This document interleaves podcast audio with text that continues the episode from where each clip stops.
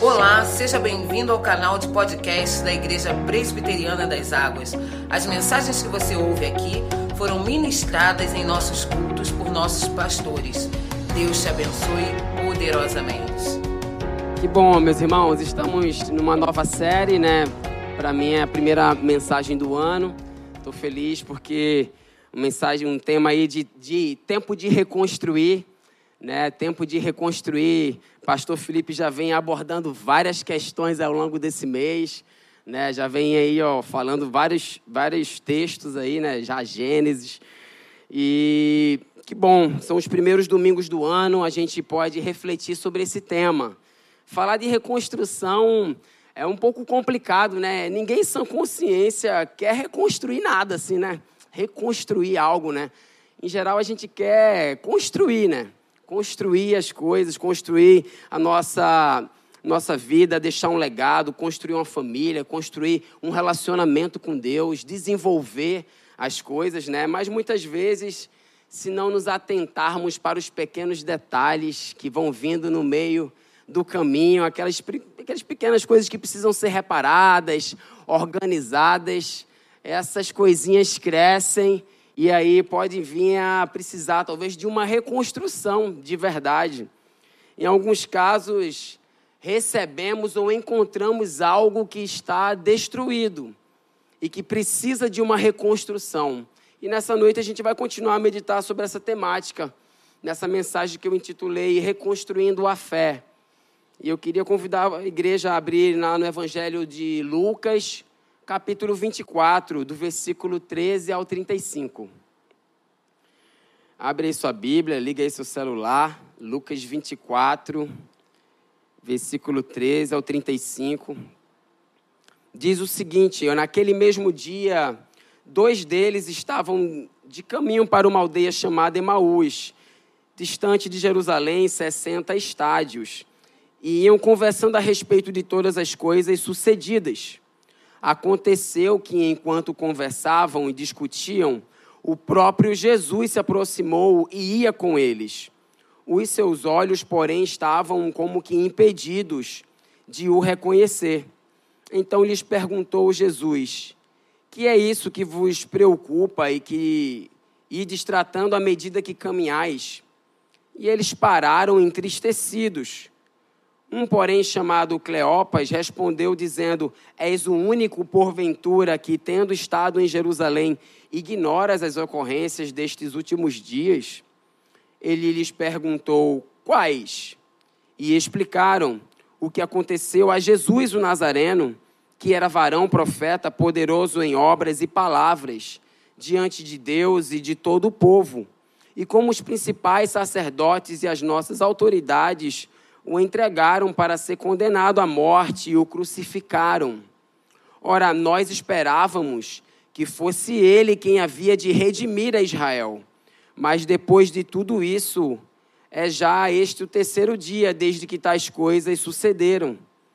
É verdade também que algumas mulheres das que convosco estavam nos surpreenderam, tendo ido de madrugada ao túmulo e não achando o corpo de Jesus, voltaram dizendo terem tido uma visão de anjos, os quais afirmam que ele vive. De fato, alguns dos nossos foram ao sepulcro e verificaram a exatidão do que disseram as mulheres, mas não viram. Então lhes disse Jesus: Honestos e tardos de coração para crer em tudo o que os profetas disseram. Porventura não convinha que o Cristo padecesse e entrasse na sua glória? E começando por Moisés, discorrendo por todos os profetas, expunha-lhes o que a seu respeito constava em todas as Escrituras. Quando se aproximavam da aldeia para onde iam, fez ele menção de passar adiante. Mas eles o constrangeram, dizendo: Fica conosco, porque é tarde e o dia já declina. E entrou para ficar com eles. E aconteceu que, quando estavam à mesa, tomando ele o pão, o abençoou e, tendo partido, lhes deu. Então se lhes abriram os olhos e o reconheceram, mas ele desapareceu da presença deles. E disseram um ao outro: Porventura não nos ardia o coração quando ele, pelo caminho, nos falava, quando nos expunha as Escrituras? E na mesma hora, levantando-se, voltaram para Jerusalém, onde acharam reunidos os onze e os outros com eles, os quais diziam: O Senhor ressuscitou e já apareceu a Simão. Então os dois contaram o que lhes acontecera no caminho e como fora por eles reconhecido no partir do pão. Amém. Nesse texto, meus irmãos, nós temos dois personagens, Cleopas e o seu amigo. Entende-se que eles pertenciam ao grupo mais amplo ali dos discípulos de Jesus, não aqueles que estavam próximos dele. Tinham acabado ali de sair de Jerusalém no mesmo dia em que Jesus havia sido crucificado. E estavam indo ali, né, para Emaús, essa região ali que chamada Riacho Quente, né, uma aldeia, um vilarejo, um local tranquilo, que ficava aproximadamente 11 quilômetros ali da cidade de Jerusalém. Atualmente, aí, segundo a arqueologia, é né, uma cidade com uma localização incerta para a gente. Essa época já era a primavera, mas eles, no caminho de volta, não conseguiam perceber a natureza florida à sua volta os cantos dos pássaros, a beleza que os cercava naquele caminho de volta para o seu vilarejo. Voltavam para casa, mas com um coração apertado apertado pelo funeral de Jesus de Nazaré. Não conseguiam perceber ainda que aquele que se aproximou deles e que começara a caminhar com eles era de fato Jesus, porque os seus olhos foram impedidos a chama no coração daqueles discípulos estava fraca. Eles estavam voltando e parecia que o relacionamento com Deus havia se rompido. Aquilo que eles esperavam não aconteceu. Devido à morte de Jesus, voltavam, como quem diz, agora só nos resta tocar nossa vida. Já é o terceiro dia. Nada aconteceu. E essa pode ser muitas vezes a situação em que alguns se encontram essa noite. Um dia você teve um encontro com Jesus, você descobriu que ele é o Messias, o Salvador, os olhos brilharam, você seguiu a ele, começou a caminhar com ele, tantas descobertas novas, a leitura da Bíblia, tantas coisas novas que apareciam aos seus olhos. Você estava envolvido, se envolveu com uma igreja, começou a caminhar. Mas ao longo do tempo e por diversos motivos, essa chama foi apagando. E pode ter sido perdida. E foi acabando aquele fervor que você tinha por estar com Jesus. Um coração mais duro começou a surgir uma mente um pouco mais cauterizada, a racionalização dos fatos, das coisas que estavam acontecendo na sua própria espiritualidade, começaram a ficar meio tenebrosas, meio sem graça. E de repente você se vê já um pouco distante no seu relacionamento com Deus. Talvez você não consiga mais enxergar Jesus como aquele que está vivo e ressuscitado, mas talvez um Jesus distante, quem sabe até ainda preso numa cruz, ou que, pô, já chegou o terceiro dia, de fato é, as coisas não vão mudar na minha vida. Como então reconstruir? Como sair desse marasmo espiritual? Como reativar, reanimar essa chama no coração? Como sair dessa vida muitas vezes de orações, tipo fax, tipo as mesmas coisas durante o dia de uma maneira religiosa. A Bíblia acaba sendo um enfeite, ou então ela está presa no aplicativo de celular ou na gaveta perto de você, mas que você nem sequer abre para consultar ela, às vezes durante a semana. E quem sabe uma espiritualidade que se resumiu a vir aos cultos aos domingos, e isso já está bom demais. Pensando sobre isso, meus irmãos, vamos tirar algumas duas lições desse texto, entre tantas coisas que a gente pode pensar, mas lições que podem nos ajudar a não só reconstruir a nossa fé, mas para aqueles que estão caminhando com fervor, para que possam continuar caminhando com mais fervor, amém? Para que possam seguir caminhando com mais força. E a primeira lição, se você quiser anotar, é, juntem-se com quem pode incentivar vocês na caminhada espiritual. Junte-se com quem pode te incentivar na caminhada espiritual. Meus irmãos, eles viram o seu mestre, eles estavam ali, a quem eles chamavam de Messias, o Cristo, eles viram ele pregado numa cruz. Era um fato. Jesus estava preso numa cruz. A esperança de que Jerusalém pudesse ali de uma vez por todas ser redimida do domínio romano, para eles foi por água abaixo. Em geral, o que nos faz nos afastar de Deus nem sempre são grandes coisas, mas muitas vezes são pequenas coisas que vão surgindo, que se acumulam, pequenos novos hábitos que substituem é, alguns bons hábitos que você tinha. Devido a esse acúmulo, quando algo de errado acontece, ou algo como um estupim, uma grande proporção, talvez uma frustração ou uma desilusão, isso é a gota d'água. E essa pequena fé que você já tem acaba por se esvair. Eles eram dois, eram dois discípulos, mas ambos estavam entristecidos, arrasados.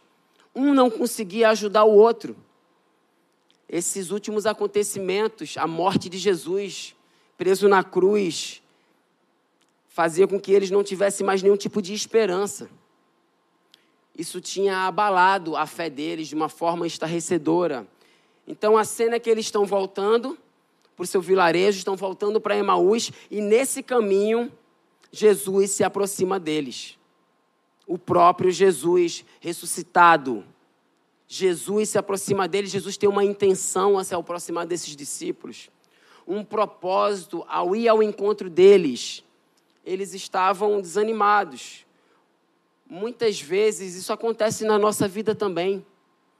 Pessoas se aproximam de nós, são novos relacionamentos que podem surgir, novas amizades, e Deus coloca essas pessoas no nosso caminho e a gente muitas vezes não entende ou nem observa isso, mas algo começa a acontecer.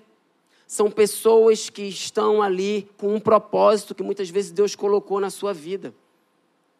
Abram os olhos quando isso acontecer, quando coisas dessa forma acontecerem, pois Deus pode estar colocando pessoas para que você possa sair desse marasmo espiritual, pessoas sendo usadas por Deus para incentivar vocês construir um relacionamento com Deus não é uma tarefa muito simples às vezes. Ela requer uma disciplina, requer uma busca, algo que vem de dentro, um desejo, uma disciplina, muitas vezes, de estar buscando a Deus diariamente, de ler, de meditar, de buscar. No início pode até ser um pouco difícil às vezes, mas isso vai se construindo e vai fortalecendo.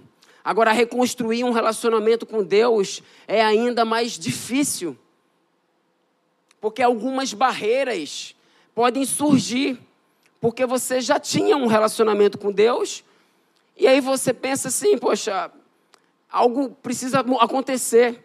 E aí essas barreiras podem nos impedir de reconstruir esse relacionamento.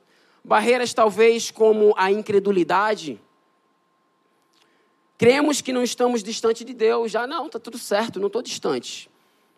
É, não há nada para melhorar, estou caminhando bem. Deus está me abençoando, é só eu seguir minha vida que está dando tudo certo. Ou barreiras como barreiras do conhecimento. Ah, não, já li a Bíblia toda. Eu já sei o que esse texto vai dizer, já sei muito bem do que isso se trata. Eu já vivi bastante, já participei de vários ministérios da igreja já frequentei várias igrejas, já fomos em todo tipo de evento gospel. Então, esse pré-conhecimento acaba se tornando uma barreira que precisa ser rompida. Às vezes a pessoa pensa, não há mais novidades, não há mais nada que eu precise assim, aprender, né? Ou uma barreira da autojustificação. Nossa mente, mais uma vez, diz para nós mesmos que está tudo certo. Temos uma desculpa para cada área da nossa vida e também uma desculpa para cada área da nossa vida espiritual. Não está funcionando. Né? Saudavelmente, nos enganamos a nós mesmos para nos sentirmos bem com o tipo de vida que levamos e que muitas vezes não agrada a Deus. Tantas barreiras podem acontecer para reconstruir algo que já foi construído um momento. Eis a importância de se juntar com quem pode te incentivar na caminhada espiritual. Alguém que pode se envolver, que aparecer na sua vida, ou muitas vezes que você pode buscar. Estamos envolvidos em relacionamentos em diversas esferas, diversas esferas na nossa vida nos relacionamos com pessoas que não são cristãs, nos relacionamos com colegas do trabalho, nos relacionamos com família, nos relacionamos com irmãos da igreja, mas uma especial atenção deve estar a pessoas que nos incentivam, que somam, que nos advertem, que falam a verdade para nós e que muitas vezes nós não queremos ouvir.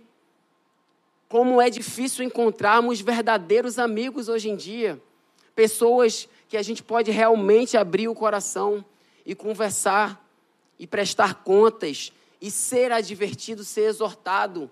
E você diz, poxa, como foi bom essa conversa, como estava bom isso aqui, né? Essas pessoas serão talvez como um cimento que faltava nessa pilha de tijolos da sua vida e que vai ajudar a reerguer paredes espirituais fortalecidas, fortificadas. Talvez um cimento aí CP2, que ele é duro, né, do que o CP3. Só, só sabe isso quem faz obra. Entendeu? Bota aí esse cimento. Essa função, ela não deve ser apenas do pastor, não deve ser apenas do líder da igreja. Mas precisamos ter pessoas, desenvolver amizades com pessoas que vão nos incentivar a nossa fé. Amém?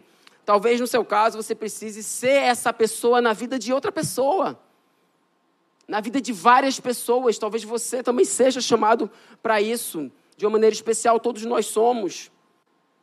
Glória a Deus se você já está fazendo isso. Não desanime, continue, persevere. O como é importante o nosso testemunho, o nosso caminhar na vida das pessoas, na vida dos adolescentes, dos jovens. O, o impacto que a gente faz isso, a gente não sabe. Só Deus sabe o impacto que isso vai causar e o quanto essa pessoa ainda vai viver na vida dela e o como isso, esse relacionamento com você, pode ser importante para diversas áreas na vida dessa pessoa, principalmente na área espiritual. Provérbios 27, 17 diz que, assim como o ferro afia o ferro, o homem afia o seu companheiro. Ou, numa linguagem mais clara, como duas lâminas de ferro ficam mais afiadas quando são esfregadas uma contra a outra, assim dois amigos que discutem seus problemas com sinceridade acabam mais amigos e mais maduros do que antes. E a igreja local, que normalmente nós estamos inseridos, é onde podemos encontrar muitas vezes essas pessoas um local que podemos desenvolver e, de uma maneira mais específica, achar pessoas e realmente estreitar esses laços. É quando saímos um pouco dessa rotina do domingo e nos encontramos talvez num núcleo durante a semana ou num evento social em que podemos conversar com as pessoas, conhecer, se identificar com uma pessoa ou com outra. Mas primeiro você precisa identificar. Essa noite, identifique qual barreira você está enfrentando nesse momento. Ou talvez não esteja. Glória a Deus. Identificar que você precisa disso. Reconhecer essa necessidade. Reconhecer o seu pecado. Se voltar para Deus, dar início a essa reconstrução da fé, um aprofundamento no relacionamento com Deus. Estamos no início do ano ainda, embora já esteja chegando no final do mês. ainda é tempo da gente começar de verdade. Passaram poucos dias. E como é bom estar perto de pessoas que a gente aprende, que nos incentivam, se nos incentivam na vida com Deus, que você fala, poxa, que bom, foi tão bom a gente estar junto aqui. Quantas coisas, ideias boas você me deu para eu desenvolver na minha vida. Que muitas vezes a gente vai se sentir igual a esses homens aqui no caminho de Emaús, implorando, insistindo para estar na presença de pessoas. No caso deles, não era ninguém mais, ninguém menos do que Jesus, né? Mas observe, nesse início de ano, eu tenho certeza que você já, que já encontrou, já apareceu pessoas na sua vida e você ainda não observou. Pessoas que você ainda não conseguiu perceber que possam ser de grande bênção na sua vida também. Entre tantas pessoas no nosso círculo de amigos, pense e encontre aquelas que realmente valerá estar mais perto, para que você também possa não só afiar ela, mas ela afiar você e ambos estarem perto de Deus. Talvez, no seu caso, você não tenha uma igreja ainda. Talvez alguém que está nessa noite ou me ouvindo, talvez não tenha uma igreja, esteja procurando uma igreja para se envolver, mas não consegue achar. Outro dia eu estava ouvindo isso, uma pessoa falando perto de mim assim, cara, como está difícil encontrar uma igreja. Aonde eu vou, tem pessoas interessadas em nisso, e tem pessoas, e eu estava só ouvindo, não estava falando nada. E ela falando como está difícil. São tantas igrejas de tamanhos variados, de ênfases diferentes, doutrinas. Realmente a gente precisa, né, eu concordo que precisamos ter uma cautela ao procurar uma igreja. Se você está aqui essa noite, não é por acaso. Que bom. Mas hoje a gente encontra de tudo nas igrejas. E no final, o que mais importa e o que a gente muitas vezes não encontra é o Evangelho, Jesus. Mais uma vez, cristãos saudáveis estão vivendo em igrejas saudáveis. Eles não estão fora. Por isso, peça a Deus para que Ele conduza você também, se esse é o seu caso, para uma igreja, para um local em que a palavra dele é honrada, em que o Evangelho é pregado que existam pecadores verdadeiros buscando se parecer com Jesus, pequenos cristos, discípulos dele, para que possam reconstruir essa fé, pois tem andado afastado dessa comunhão que é a igreja. A segunda lição, meus irmãos, que podemos tirar desse texto é que a palavra de Deus é o ponto de partida para o nosso espírito faminto. Meus irmãos, é a palavra de Deus, é a Bíblia. É isso que nós precisamos nos aproximar. Após eles relatarem tudo para Jesus, Jesus lembrou eles, dizendo: honestos e tardios de coração, não devia o Cristo sofrer todas essas coisas para então entrar na sua glória? Não era isso que tinha que acontecer? E aí Jesus começa a vir discorrendo do Antigo Testamento, explicando todas as profecias se cumprindo a respeito dele. Meus irmãos, não é que eles não tinham lido ou que não conheciam os textos, mas na verdade eles não estavam conseguindo associar a realidade do que eles estavam vivendo, do que eles tinham visto com o texto. Eles não conseguiam fazer a conexão, vocês entendem? Eles não sabiam que o Cristo que havia de sofrer e depois ressuscitar era aquele que havia sido crucificado e estava caminhando com eles. Uma das coisas mais importantes que precisamos aprender é a conectar aquilo que lemos na Bíblia, aquilo que ouvimos, com a realidade que vivemos durante a semana, durante os dias. Ligar os fatos. Para os teólogos, isso é a hermenêutica. É o que Jesus faz exatamente com eles. Mas não é isso que está acontecendo, foi o que Jesus disse, não é isso? Não é o que estava anunciado pelos profetas. Então, por que vocês não estão em paz e confiantes, já que eles já tinham anunciado, as coisas estão acontecendo? Confiem. Mas para alguém que precisa reconstruir a fé, o relacionamento com Deus, o que ela precisa não é saber apenas o que a Bíblia diz. Ela precisa ler sim, mas entretanto, por exemplo, Filipenses 4, 6, 7 diz: Não andem ansiosos por coisa alguma, mas em tudo pela oração, súplicas e com ação de graças. Apresentem seus pedidos a Deus, e a paz de Deus, que excede todo entendimento, guardará o coração e a mente de vocês em Cristo Jesus. Aí você ora, entrega a Deus e continua preocupado. Puxa, mas não era para eu estar tranquilo? Aqui está dizendo a oração e súplicas entregar a Deus e eu vou ter paz, vou me sentir tranquilo. Mas você continua ansioso. Não faz, né? Entretanto, então não faz com que eu me sinta em paz muitas vezes. Porque você vai ler e você continua preocupado. Algo precisa acontecer. De que forma eu pratico esse texto? De que forma eu aplico isso na minha vida? Muitas vezes a leitura desse texto e a oração vai trazer paz para o meu coração. Glória a Deus por isso. Mas muitas vezes o que outros cristãos estão fazendo pode me ajudar a dizer: nossa, eu preciso fazer dessa forma. Poxa, essa pessoa faz dessa forma. Que legal, isso aqui é, é legal, acho que pode funcionar na minha vida. Poxa, eu preciso realmente confiar nisso. E eu conversando com outras pessoas, eu começo a acertar a minha fé. Por isso, muitas vezes, meus irmãos, uma má hermenêutica, ou seja, uma má interpretação do texto bíblico, te fará a viver uma prática espiritual doentia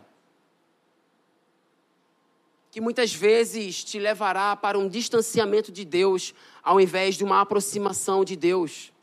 E muitas vezes aquelas pessoas que nasceram num lar cristão ou que já estão envolvidos com a igreja por muitos e muitos anos e muito tempo, têm muitas coisas na cabeça e no coração que muitas vezes não tem nada a ver com a palavra de Deus.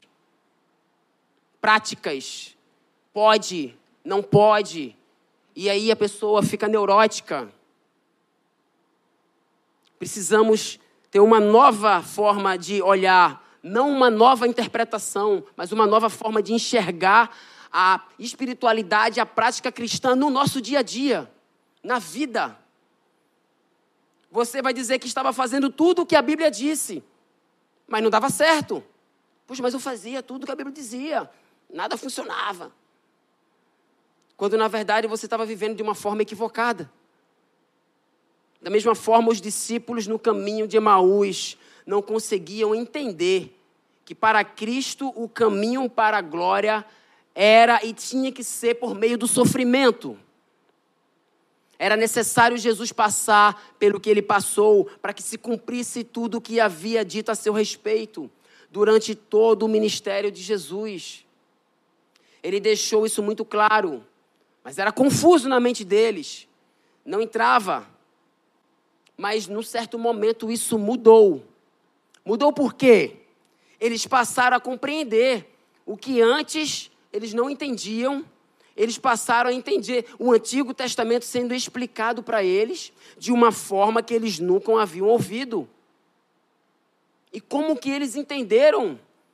Eles estavam conversando com Jesus. Alguém estava falando com eles. Da mesma forma que a presença de Jesus ali, a presença de um amigo cheio do Espírito Santo, pode ser essencial em nossa vida. Amém?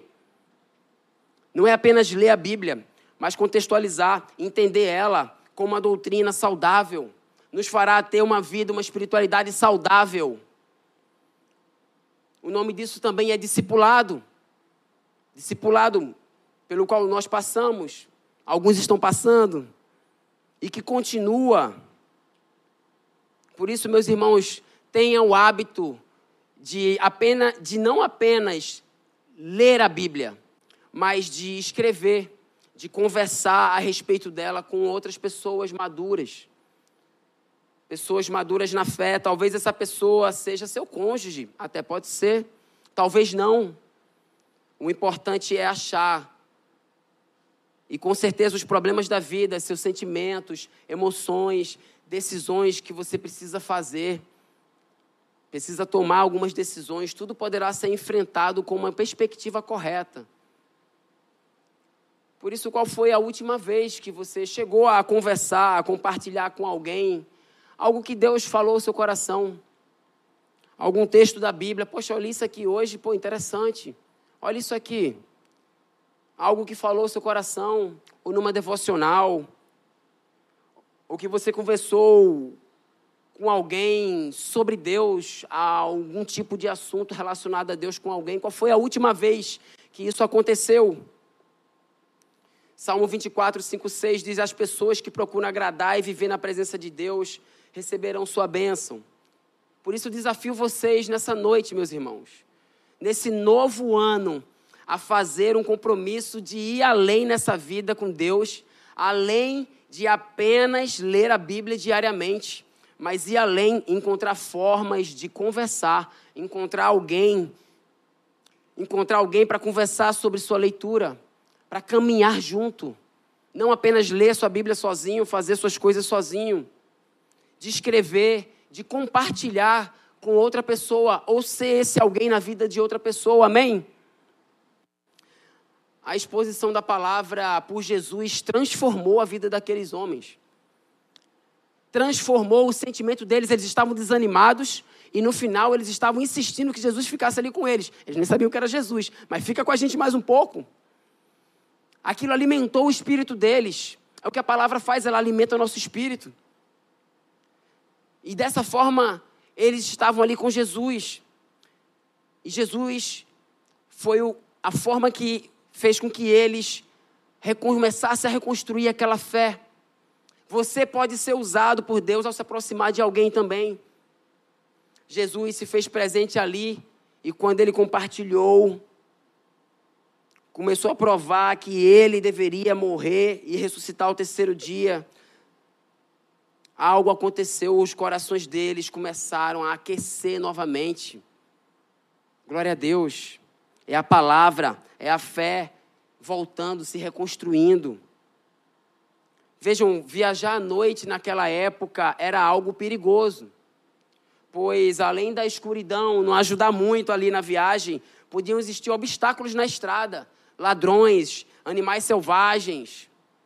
Mas o interessante é que a decisão deles de pedir para que aquela pessoa, que no caso era Jesus, ficasse com eles, não era porque eles estavam preocupados com o perigo da volta, mas porque algo tinha acontecido mas porque a companhia daquela pessoa estava muito agradável, tinha mexido, estava proveitosa. As palavras de Jesus trouxeram um frescor na vida daquela pessoa. É quando muitas vezes aconselhamos alguém e você fala assim: Nossa, eu nem sei nem como eu aconselhei, mas Deus me usou de alguma forma. Glória a Deus por isso, porque é o Espírito agindo através da sua vida. Porque por nós mesmos não vai rolar. Então Jesus decidiu ficar com eles. E estando ali à mesa, parte o pão, dá graças, entrega algo que só o anfitrião deveria fazer, mas ali ele já era tão amigo que eles disseram: vai, faz aí. E nessa hora eles perceberam que era Jesus. Eu não sei como, quem sabe eles visualizaram as marcas dos cravos, ou a forma como ele partiu o pão e deu graças. Quantas vezes eles viram Jesus partir o pão e dar graças? Ele falou: Isso aí eu conheço, hein? Sair desse jeito aí. Isso não importa, o que importa é que eles descobriram que Jesus estava vivo. Amém? Jesus estava vivo. Eles disseram: Nossa, ele ressuscitou. Muitas vezes, nas nossas lutas diárias, né, durante a semana, nós podemos esquecer desse fato de que Jesus está vivo. Podemos estar vivendo sem perceber que Ele está perto de nós. Ele está conosco. A gente vai dormir hoje, vai acordar amanhã, Ele está conosco. Ele está com você. E podemos estar desapercebidos disso. E não é porque Ele se afastou, mas é porque nós nos afastamos ou não percebemos a Sua presença em pequenas coisas. Jesus está vivo, isso precisa fazer diferença na minha vida diária. Todos os dias viver com uma perspectiva eterna. Jesus, Ele deseja se relacionar com você. A cada dia Ele deseja que quando você abra o olho, a primeira coisa do dia seja botar um café e abrir a Bíblia, ou botar um café e fazer uma oração, ou botar o café e começar a se alongar conversando com Ele. Enfim, Ele está ali, e aí, bom dia. E você já abre o Instagram e vai ver as respostas e os likes. E a primeira coisa do seu dia é abrir o celular e ver a agenda. E aí, quando a gente faz isso, acabou o mundo. Não tem mais, não tem mais tempo. Parece que ao abrir, acabou o tempo. É mil coisas que viram sua mente. Aí você fala, mas agora eu vou ler. Aí a criança chora. Aí são outras coisas. E aí o dia começa. E meu irmão, se você depois disso consegue ainda encontrar um tempo para buscar Deus, me ajude. Aí eu peço que você me ajude. Porque olha que é um negócio difícil depois que você começa o dia. Aí Fala comigo depois para a gente associar, para eu crescer um pouco também, porque no início do dia, para mim, é como funcionam as coisas. Depois que o dia começa, aí acabou-se. E Jesus está aqui. Ele está ali com você. Ele quer se relacionar. Ele é o único, o único mediador entre Deus e o homem. Não há outro. É Ele quem devemos nos relacionar. É Jesus, aquele que perdoa pecados, que perdoa os nossos pecados. O Filho de Deus vivo. É Ele que está todas as manhãs esperando por você. É Ele quem faz tudo novo. É Ele que te ajuda a reconstruir a fé. É Ele que coloca a sua igreja para caminhar junto com você. Te dá uma nova chance. Não importa como a sua vida esteja, Ele te dá uma nova chance uma segunda chance. As suas misericórdias se renovam a cada manhã, a cada dia. Ele está presente, ele está vivo. Creia nisso. As mulheres estavam certas, ele havia ressuscitado. Para vocês verem, até aqui as mulheres continuam certas, já lá, ó, desde antigamente. Ouve a mulher, ouve aí. A palestra, a, a mensagem não é sobre isso, mas ó, vai.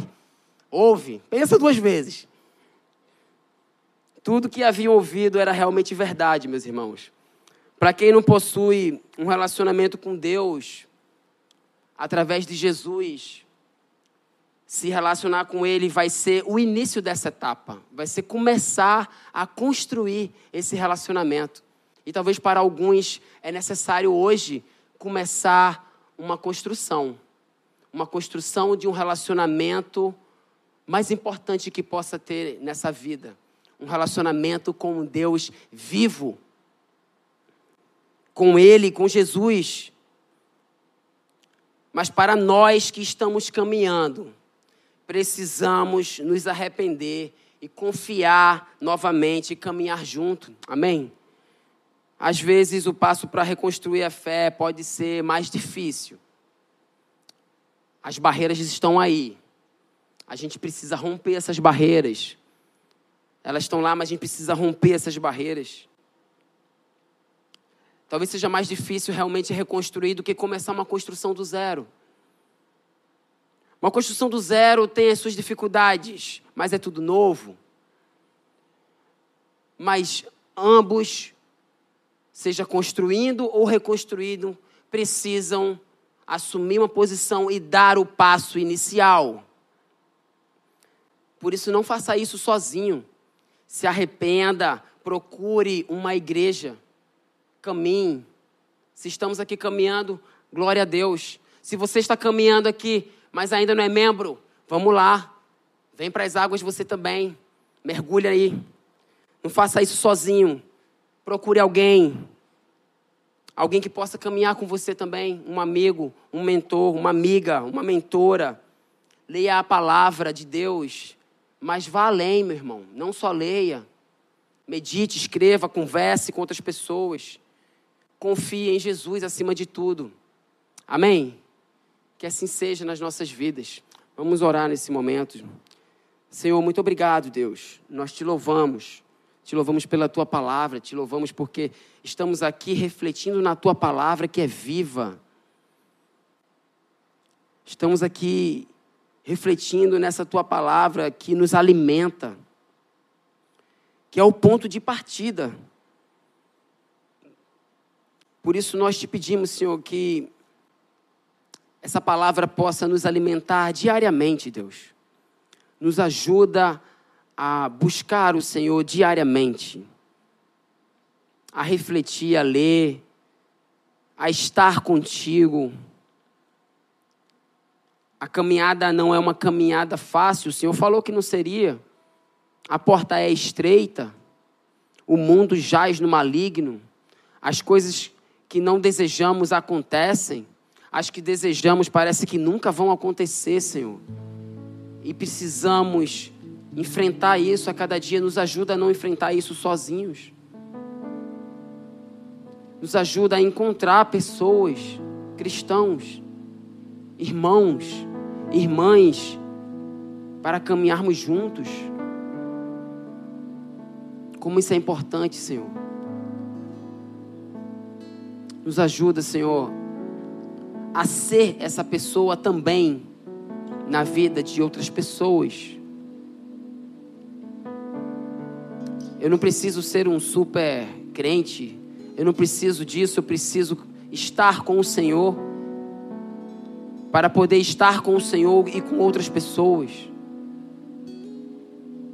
Por isso, nessa noite, vem através do Teu Espírito Santo, renovando, nos ajudando a identificar as barreiras. Queremos reconstruir esse relacionamento, nos aprofundar mais Talvez o que precisamos não é de uma laje nova, mas é de uma sapata mais funda, de uma fundação mais profunda, para aí sim poder construir andares na nossa vida com o Senhor. Em nome de Jesus, Senhor, no teu nome que a gente clama, a gente pede, vem com teu espírito, nos ajuda nessa noite e nos dá uma semana na tua graça, em nome de Jesus, Senhor. Amém.